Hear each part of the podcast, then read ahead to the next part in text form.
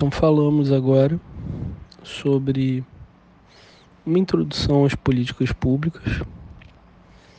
Elas são muito ligadas ao próprio funcionamento do corpo político.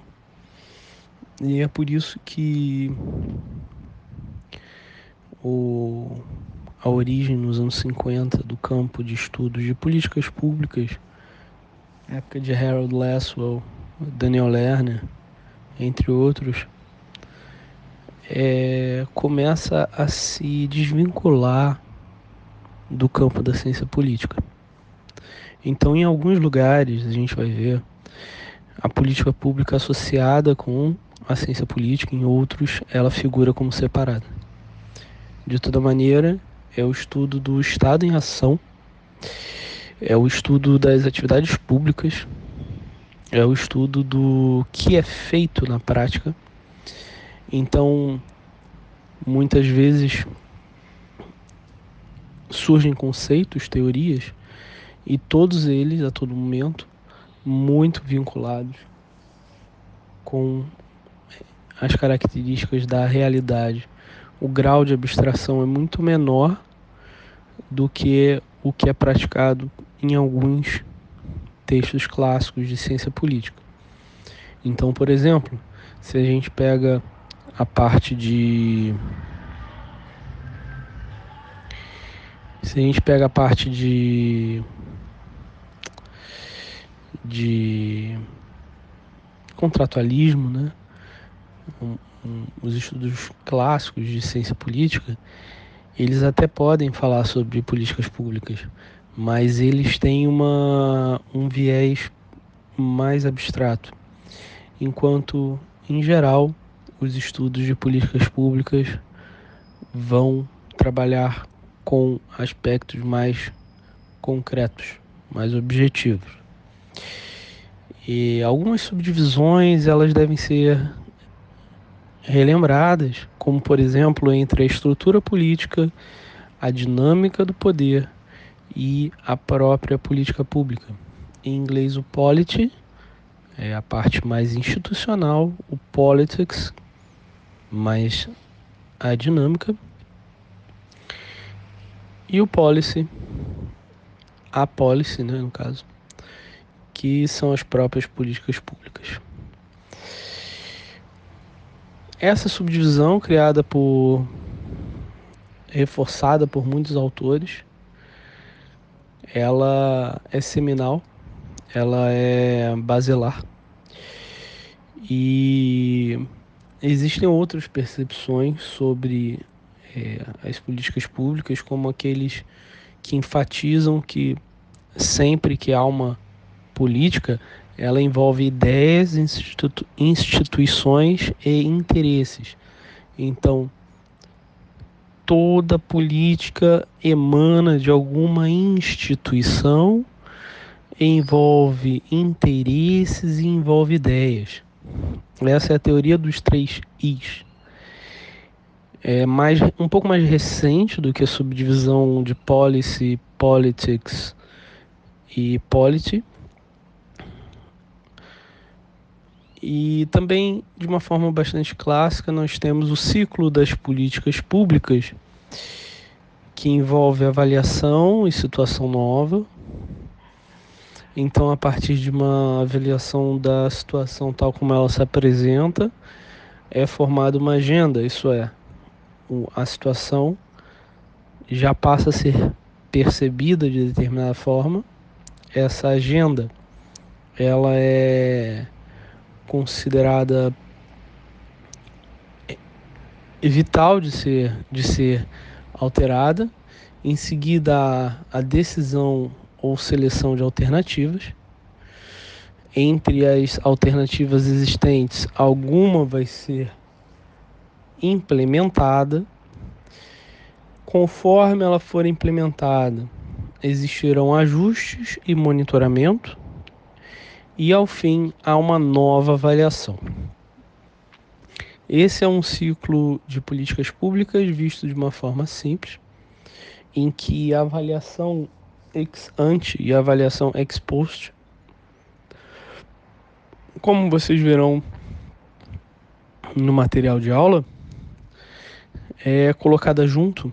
Então, essas cinco etapas, elas perfazem todo o trajeto. Assim sendo, ex ante, ela é feita anteriormente a, ao início, é, digamos, ao início, né? Ela é feita ou no início ou antes do início do processo, do ciclo é, governamental. E o ex post é feito após o ciclo é, governamental.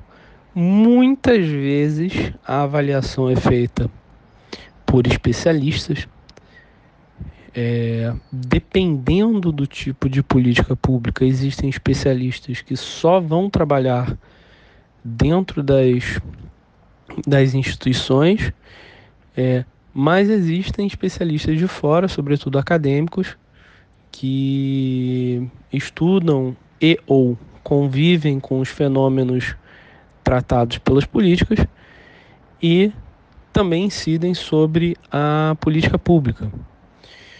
É, é bom ter em mente aqui que esse processo é um processo que surge de uma forma que parece que é somente um início, meio e fim, quando na verdade ele pode ser descontinuado a qualquer momento, ele pode voltar atrás. Então, originalmente, e seguindo entre aspas a lógica, nós teríamos o ciclo de políticas públicas tal como foi falado. Agora, algumas políticas elas têm um perfil de ir e voltar, né? Pode ser, pode ser, por exemplo, que a formação da agenda já exija uma implementação, já seja já saia da agenda sem ter que decidir entre alternativas, já saia para uma implementação, por exemplo. Pode ser que a avaliação da situação esteja dentro da seleção de alternativas também. Então, tudo depende é, de muitos fatores, né? porque é, o governo ele tem qualquer tipo de, de governo a qualquer nível, ele tem um grau de complexidade. E a, a, teoria, às vezes, ela apresenta a realidade de uma forma simplificada. Então, isso é importante de saber também, porque muitas vezes a gente aprende as teorias, aprende é, assuntos de uma forma bem ampla, vasta, mas a gente tem que também ter em mente que é preciso dar algum grau de relativização, né?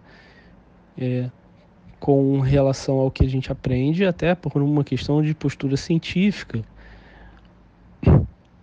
A postura científica exige, demanda que a gente não tome nenhum tipo de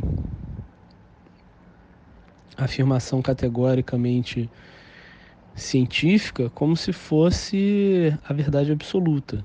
Ciência é ciência e dogma é dogma. Então, é, qualquer tipo de teoria a qualquer momento, se ela é feita por cientistas, ela deve ser entendida como ciência produzida por cientistas. Então, isso é importante de ser dito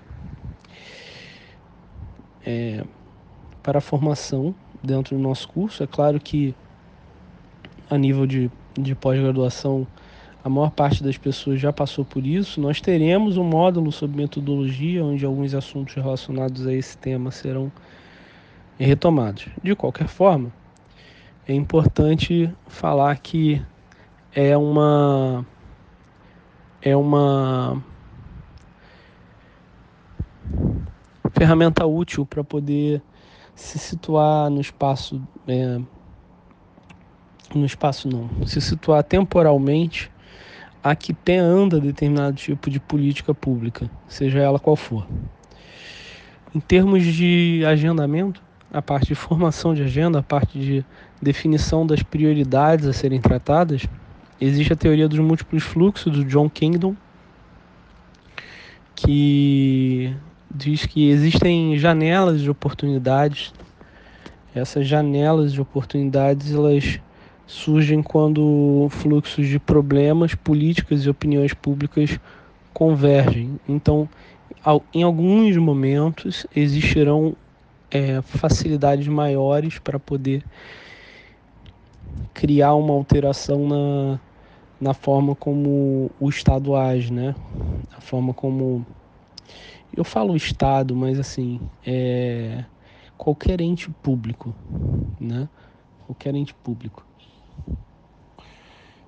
E existe uma outra, uma outra teoria de Baumgartner e Jones, que é a teoria do equilíbrio pontuado, através da qual existe uma tendência à inércia, porém, situações incomuns pontuam mudanças e é um pouco, é de certa forma inspirado na, na paleontologia, em que existem camadas e épocas. Então, por exemplo, a gente fala muito no Neandertal, no Homo erectus, no Homo sapiens, no Homo sapiens sapiens. A cada momento em que essa trajetória evolutiva, vamos colocar assim, ocorre, existe uma grande transformação. É como se fosse pontuado, né?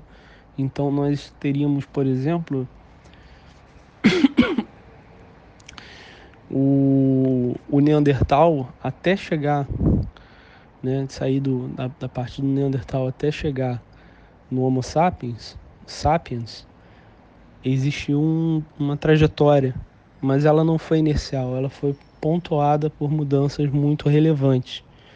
Então isso tudo deve ser é, considerado quando a gente fala das teorias de, de, de, políticas públicas. Uma outra teoria muito importante do Lindblom, que é a teoria do incrementalismo. Essa é uma teoria que diz respeito a é, ao fato de que muitas vezes as políticas podem continuar com é, leves mudanças e permanecer no tempo por muito, muitos anos, muitos meses, muitos dias, etc. Então o foco dele é em analisar como que uma política vai permanecendo somente com pequenas alterações incrementais, empurrando adiante, né? Aquela política sem que ela sofra uma grande ruptura.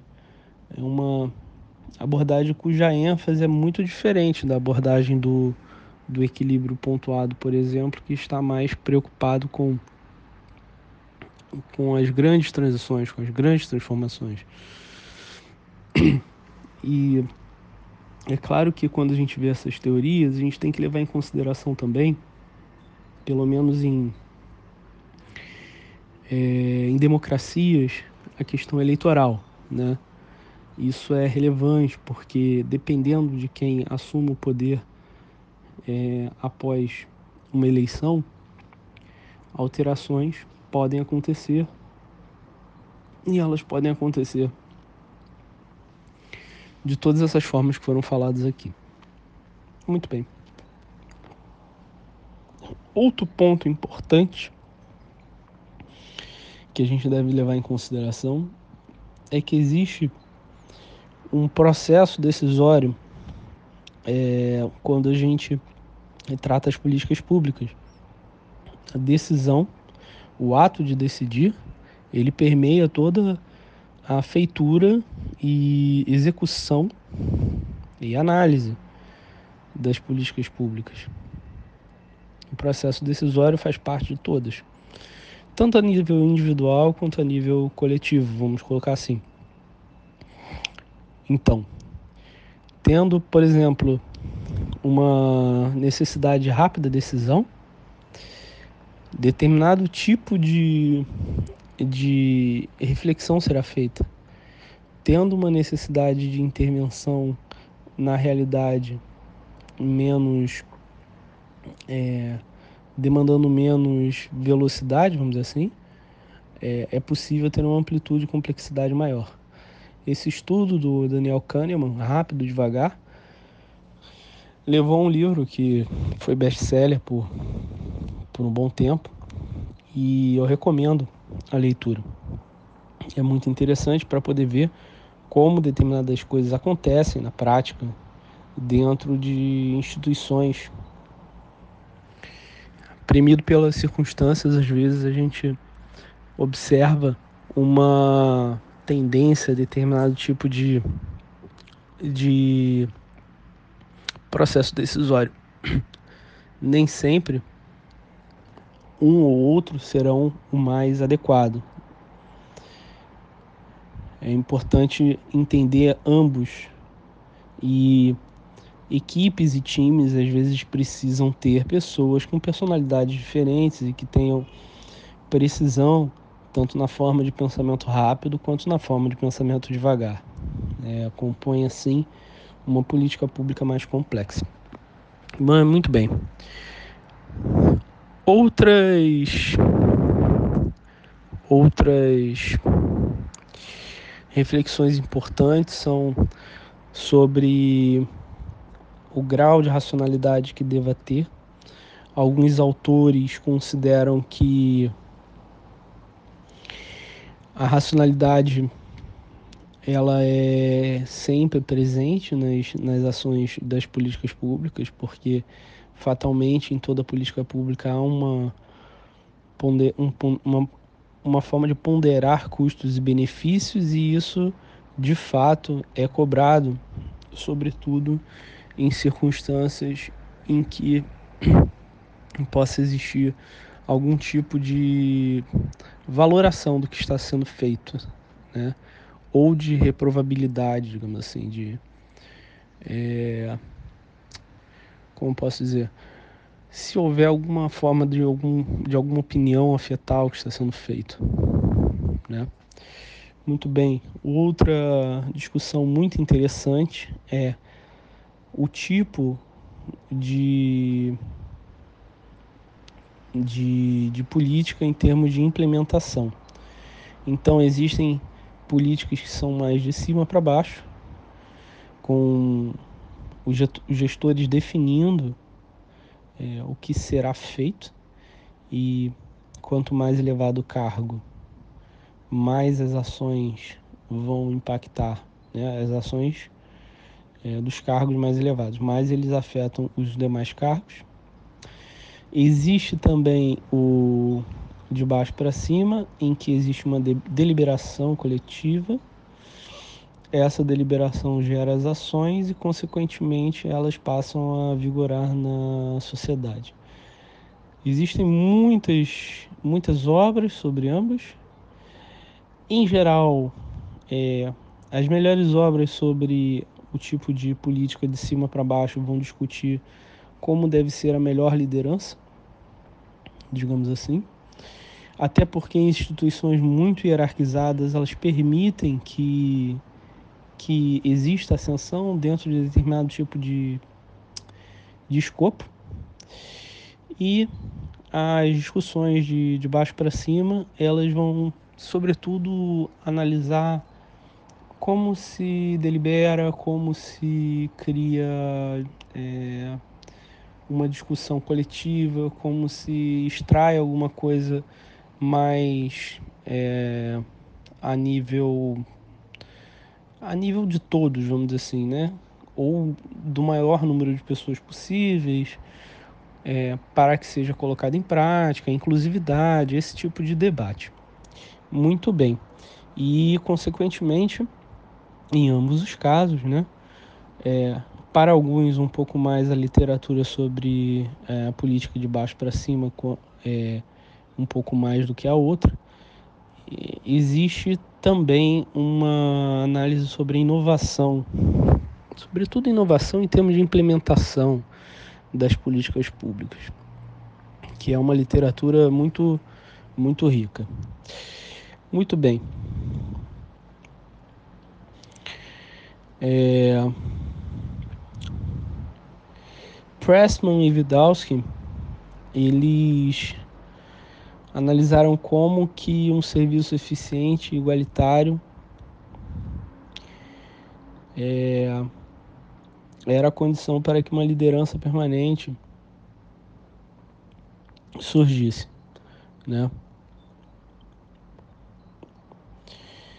E nessas condições, com servidores participativos, Lipsky tratou a burocracia na rua como que os próprios agentes do Estado, né, os, os, o que a gente chama aqui no Brasil de funcionários públicos, ou pessoas que estão vinculadas à área pública de alguma forma, prestam serviços e que são considerados parte pertencente da, da máquina pública, né, do poder público, como que é, se atende o cidadão e como que se é, como que isso se dá na prática.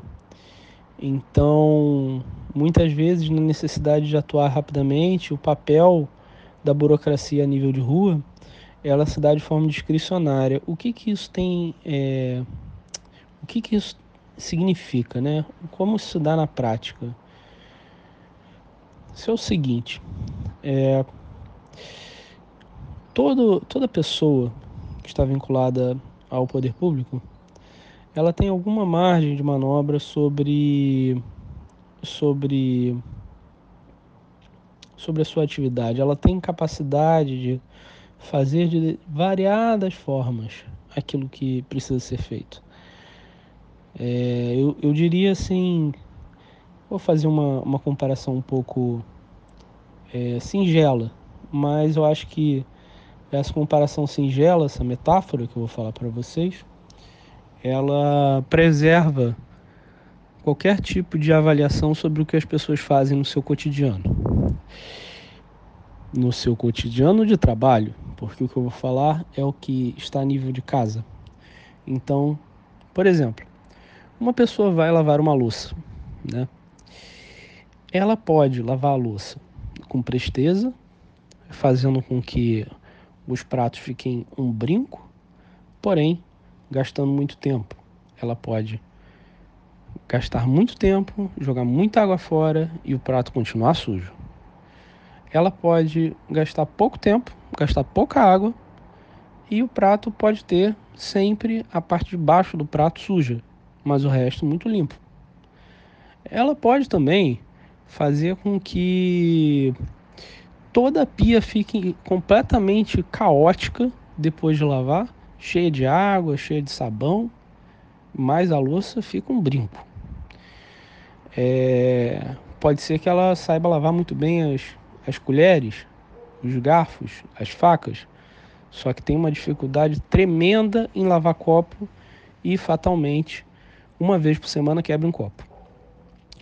Pode ser que a pessoa tenha, assim, horror a lavar panela, mas consiga lavar todo o resto. Então ela, ela precisa pedir ajuda para alguém para lavar uma panela. Então, tudo isso de respeito ao cotidiano, é, a forma como a própria pessoa é, como é que é a instituição também, porque a instituição forma, né?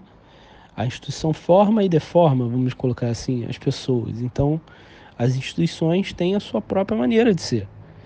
É, cada lugar tem o seu jeito de ser. E também tem os seus desafios, né? A gente está falando assim da forma como se lava a louça, mas de repente tem, um, tem uma casa em que todos os, todos os utensílios de, de alimentação são de metal. Se cair no chão, não vai quebrar. Vai ficar amassado, mas não vai quebrar. Pode ser que numa outra casa tudo seja de porcelana, inclusive o copo inclusive os talheres. Então vai ter que ter um pouco mais de cuidado, né? Então cada lugar vai ter a sua característica, não só externa à instituição, como interna. E em termos pessoais também.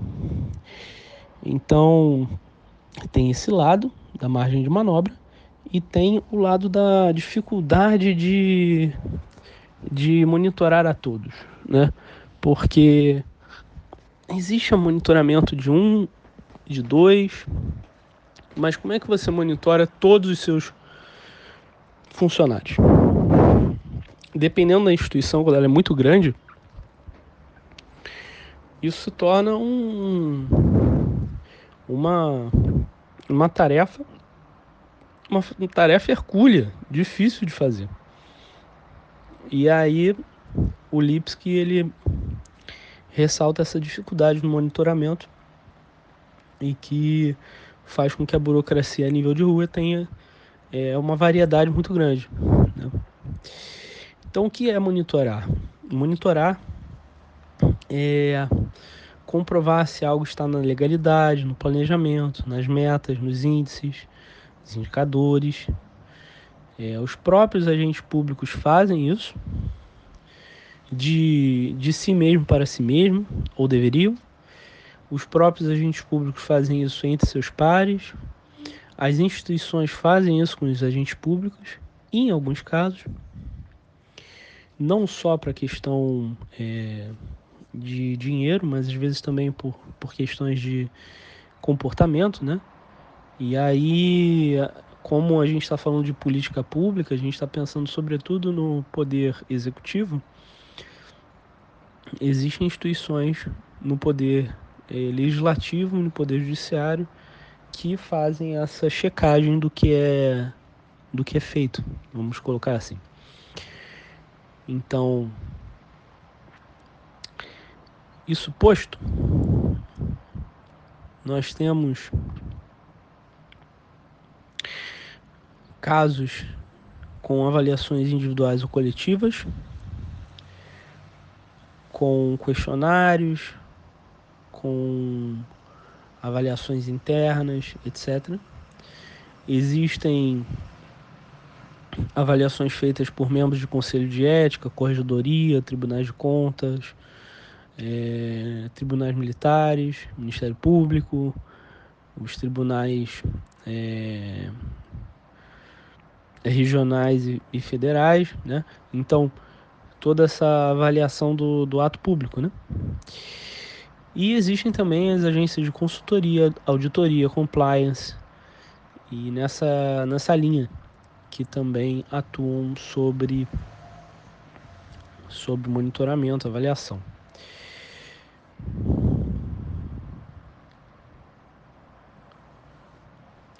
Há um debate ainda um pouco que, que poderia crescer mais, tende a crescer mais no futuro, que é o debate sobre continuidade e descontinuidade de uma política pública. Muito bem.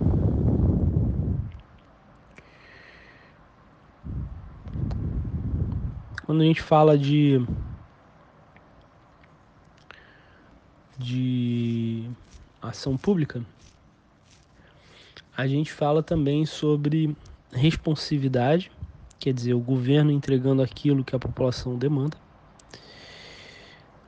A gente fala de governabilidade, capacidade de conseguir manter o poder e de governar de forma adequada.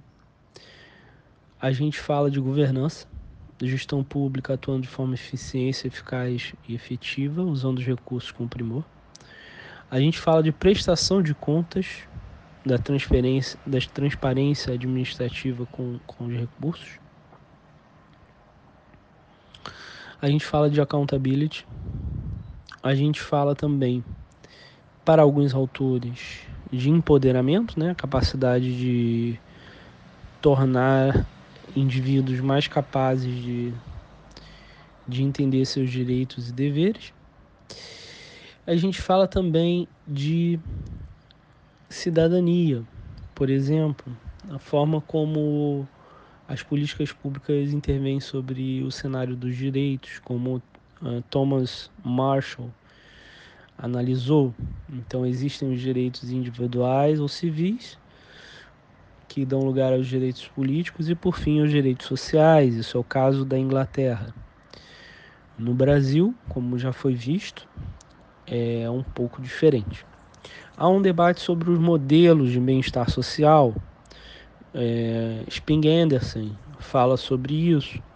Então existiria um modelo corporativista, que é o um modelo alemão e francês, Existe o modelo liberal, que é o modelo anglo-saxônico, o modelo, modelo sobretudo é inglês, mas depois também o modelo dos Estados Unidos. E por fim, o bem-estar social, que seria sobretudo feito nos países é, nórdicos, os países escandinavos. O, a análise dele é focada sobretudo no século XX, mas existem modelos neocorporativistas, neo é, conservadores, neoliberais, neodesenvolvimentistas e, e demais. Então, todos esses dizem respeito a alguns a uma revisão do que já existia e outros propondo coisas, é, coisas novas. Aí esse debate é amplo, esse é um debate muito importante para, para as políticas públicas, assim como o debate sobre desenvolvimento. Existe uma literatura vastíssima sobre a dependência das, das nações subdesenvolvidas ou das nações em desenvolvimento, se preferirem, mas de qualquer forma, essa é uma mazela latino-americana que é muito analisada por latino-americanos.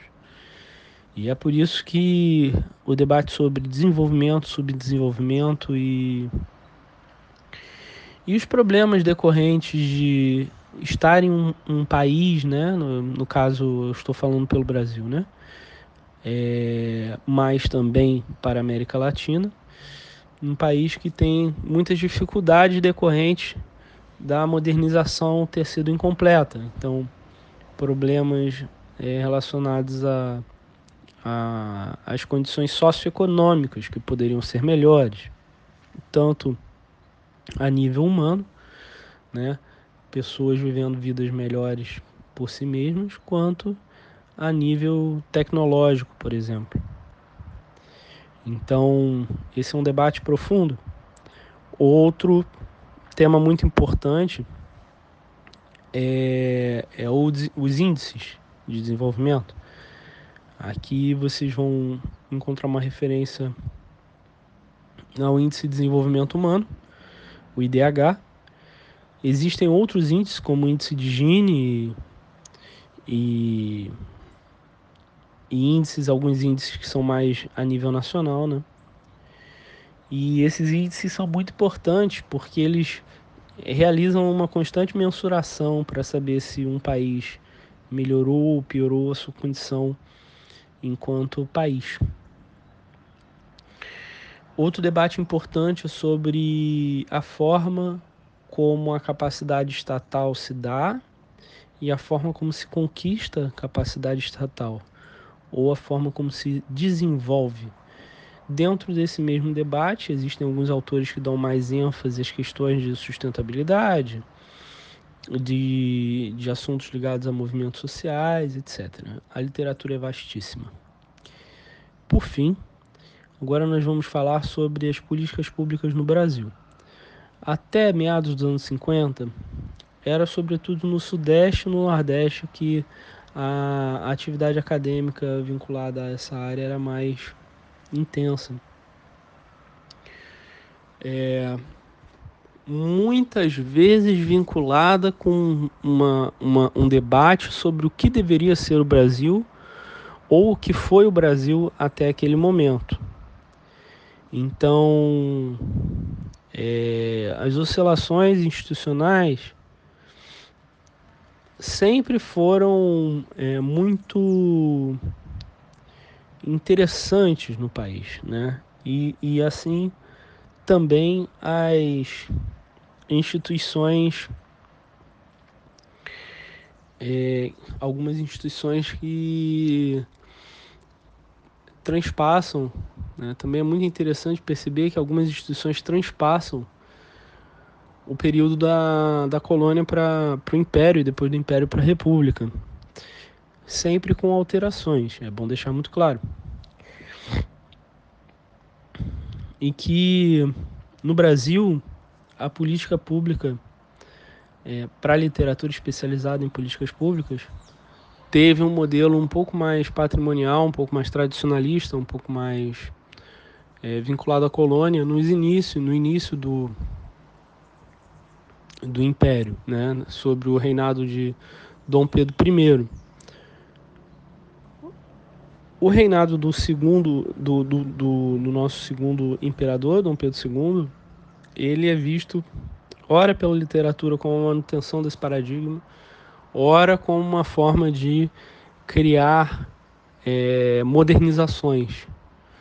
É, ele, era um, ele era um monarca muito esclarecido, apesar de, de ter muitos problemas né, é, no seu reinado. E algumas coisas que, que algumas, algumas pessoas do seu círculo íntimo queriam demorou muito tempo para que fosse efetivo, como por exemplo a, a atuação da princesa Isabel, né, que poderia ter sido o nosso terceiro reinado, mas acabou não sendo porque houve uma ruptura institucional e se iniciou a fase republicana. Então, para outros autores, a queda do modelo tradicional só se deu com é, a queda da monarquia.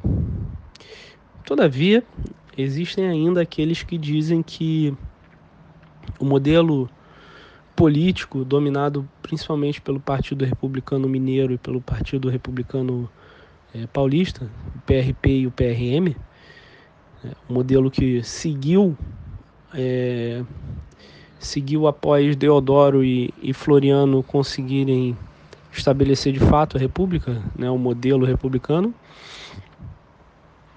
É, esse, essa, essa época do PRM e do PRP no poder, é, quero deixar bem claro que eles tinham mais poder do que outros, mas isso não significa que outros, outras, é, digamos assim, outras forças políticas da época não fossem, né, seria leviano negar a importância de outras forças políticas da época até forças que não eram partidárias. Então é uma época muito muito interessante, pouco estudada, mas para alguns autores é essa época que vai de 1889 até 1930, também uma época de tradicionalismo na política pública. Para alguns é com a chegada do Getúlio Vargas em 1930 que começa o fim do modelo de políticas públicas tradicional. E mais ainda, para algumas, algumas pessoas, o modelo tradicional só acaba mesmo com o surgimento do Departamento Administrativo do Serviço Público, o DASP, em 1937. Então, o que dizem esses que defendem é, que com o DASP tudo mudou. Eles defendem é, essa visão porque a, a ideia de uma administração racional legal, a racionalização dos processos, uma maior intenção em, em colocar em prática princípios administrativos dos estudos de administração mesmo dentro da máquina pública. Isso tudo começa, né? Começa a formar também não só a nível do DASP, mas alguns ministérios, algumas secretarias começam a ter uma ênfase maior na formação do servidor. Formação, é, sobretudo após ingressarem no, no serviço. Então, existe essa é, preocupação em formar um espírito de corpo, né, um espírito de corpo, que faça com que cada um e todos que pertençam àquela instituição tenham determinado tipo de perfil que torne aquela instituição de determinada forma. E em todo o Estado brasileiro, é evidente que isso foi muito mais forte a nível é, da União, né, a nível federal, mas também isso teve impacto sobre os entes é, estaduais e municipais, houve um, um grau de racionalização maior a partir do DASP. Isso durou muito tempo. é o modelo do Vargas, para algumas pessoas, começa a ruir somente com a crise dos anos 80. Porque o modelo nacional desenvolvimentista, que percorreu esse período inteiro de uns 50 anos, foi um modelo que tinha algumas condições de, de execuibilidade, vamos colocar assim. Então a crise de 1980 tornou muito difícil a manutenção do modelo tal como existia de atuação estatal. E daí vieram as reformas neoliberais, desestatizantes, e depois o neodesenvolvimentismo. Então, isso é o que a literatura diz. Isso é o que nós encontramos em trabalhos ostensivos, né, em trabalhos públicos. E é claro e evidente que existem versões dos próprios órgãos que são muito mais complexas do que essa visão geral que eu estou falando, porque cada órgão vai ter uma, uma, uma, própria história sua, né? É muito interessante, às vezes nós vamos em algumas instituições é, brasileiras, eu falo instituições para não fulanizar, né? para não, não colocar nome nelas, mas algumas têm livros dizendo sobre a história institucional, como é que era, é, ou pelo menos algum tipo de referência aos, às grandes lideranças que passaram, às grandes deliberações coletivas que foram feitas, é, o que, que mudou, o que, que não mudou, como é que era, como é que não é, como é que, como é que a instituição se sente como que a população pode contar com aquela instituição, né? Isso, isso aproxima mais o brasileiro do que é o Brasil, né? Ou ainda, é, e isso é uma coisa que é muito dramática para alguns setores nas políticas públicas, aproxima quem pensa de quem faz, porque muitas vezes nós temos um, um, uma, uma dificuldade de comunicação mútua entre aqueles que são dedicados muito mais à reflexão e à produção a partir de alguma reflexão dos que realmente são, são as pessoas que fazem no seu dia a dia, né? Eu estou tentando colocar isso da forma mais é, menos brutal possível, porque isso gera muita discussão. Mas a, a possibilidade de existirem reflexões mais profundas e mais e mais úteis depende de se aproximar de quem faz é, nas instituições todos os dias. Da mesma forma, quem faz nas instituições todos os dias terá uma compreensão mais ampliada do que é feito e do porquê é feito conforme for entender as bases teóricas, as bases de reflexão que estão por trás daquilo que é deliberado, é, por trás daquilo que é decidido. Então, é, eu estou enfatizando um ponto que só tem a agregar para os dois lados. Alguns estudos importantes é, são feitos congregando duas áreas ou mais do conhecimento, como, por exemplo, eu coloquei aqui a referência ao, ao trabalho de Letícia Pinheiro, que juntou as, as relações internacionais com os estudos de políticas públicas. Então, são duas formas de. É, são duas modalidades da, dentro da ciência humana, vamos colocar assim, né, dentro das ciências humanas que convergiram no trabalho dela. Existem trabalhos mais é, voltados estritamente às políticas públicas, como o trabalho de Maria Lúcia Teixeira Werneck Viana, por exemplo. Ela tem um artigo bem interessante que fala sobre políticas sociais. Existem muitos trabalhos sobre a Constituição de 1988, mas também sobre outras, trabalhos interessantes. Alguns trabalhos lidam com a própria institucionalidade, e vários dos assuntos já falados aqui. Algumas, algumas, alguns trabalhos lidam com as mazelas institucionais. Né? É, a gente já falou sobre coronelismo em aula passada e existe um outro trabalho muito interessante é, da Eli Diniz sobre clientelismo. também vale a pena de ser é, procurado. O trabalho de Edson Nunes, Edson Nunes é muito interessante. Edson Nunes fala que o Brasil mistura quatro tendências: o corporativismo, o clientelismo, o universalismo procedimental e o insulamento burocrático. O insulamento burocrático é a tendência dos servidores de agirem resguardando-se de aproximações com a opinião pública. O que é insular? Insular é de ilha, né? Então é quando os funcionários públicos se fecham como se estivessem dentro de uma ilha e não deixam ninguém se aproximar daquele assunto que é da da como é do, da alçada dos funcionários. O corporativismo é um modelo que foi um modelo é, implantado sobretudo na Alemanha e na França, e que, de acordo com, com a leitura do Sping Anderson, e que no Brasil teria sido acolhido em, em determinado sentido. O universalismo procedimental é aquele que diz respeito ao modelo racional legal, e o clientelismo é, digamos, a troca de favores né? o que a gente chama de toma lá da cá, por exemplo. Muito bem.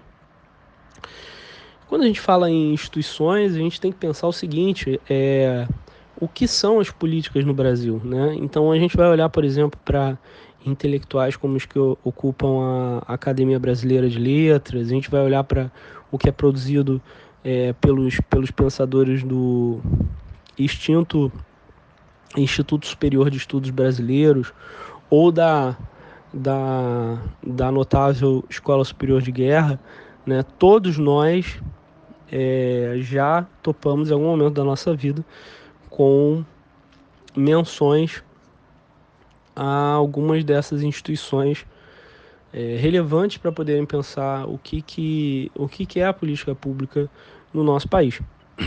Recentemente, muitos autores retomam é, conhecimentos é, de, de, ciência política e de, de, políticas públicas em geral e adaptam à realidade brasileira. É, muitas pessoas conhecem, por exemplo, é, Olavo de Carvalho, que, que fala de, de, da, da nossa realidade, né? mencionando Roger Scruton, Russell Kirk, Thomas Sowell, entre outros conservadores. Principalmente conservadores mais antigos, mas também vocês conhecem pensadores mais liberais, pensadores mais à esquerda, né? Talvez já, já tenham ouvido falar, por exemplo, de Marilena Chauí, que tem uma versão mais progressista, né? ou pensadores que, que tem, tem ganhado mais proeminência pública, né? Que também às vezes falam de, de políticas públicas, como é, Leandro Carnal, Cortella, entre outros. Então existe uma, uma, uma tendência do Brasil contemporâneo de olhar um pouco mais para si mesmo e de encontrar novas possibilidades para as políticas públicas esse módulo, a reflexão vem vindo em, em áudio. Eu, eu tive alguns contratempos e espero que no futuro compense é, compense os alunos na, em aulas futuras com boas novidades. É isso. É, bons estudos e que a gente possa dentro das nossas capacidades, criar um cenário de políticas públicas melhores para o país. Bom dia, boa tarde e boa noite para você.